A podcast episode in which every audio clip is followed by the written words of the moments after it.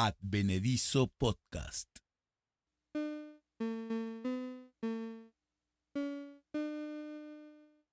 Me hubiera gustado que eso no me cayera mal.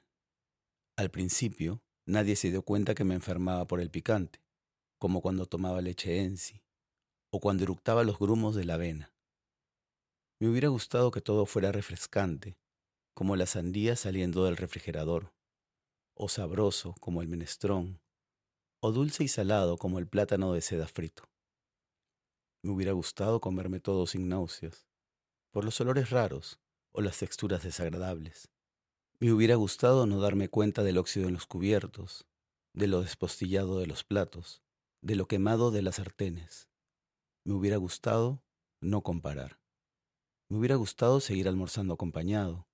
Me hubiera gustado no acostumbrarme a comer rápido y solo, para luego tomar una siesta que no necesitaba, embriagado por el calor y el estómago lleno. Me hubiera gustado no aprender a saltarme el desayuno, ni saber qué cosa es un pan con soledad. Me hubiera gustado no ponerme nervioso en la mesa, seguir comiendo mi pan con mantequilla remojado en el café con leche, nunca conocer el hígado ni la crema de zapallo.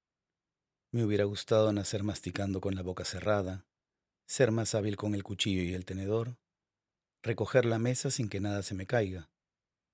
Me hubiera gustado aprender, sin miedo, a lavar mi plato. No sé si esto pasó, es un podcast. Es un podcast que no quiere ser nostálgico, pero parece que falla en el intento. Es, también, una idea surgida en una posible crisis de los 40 y mi personal exploración en el trauma de ser niño.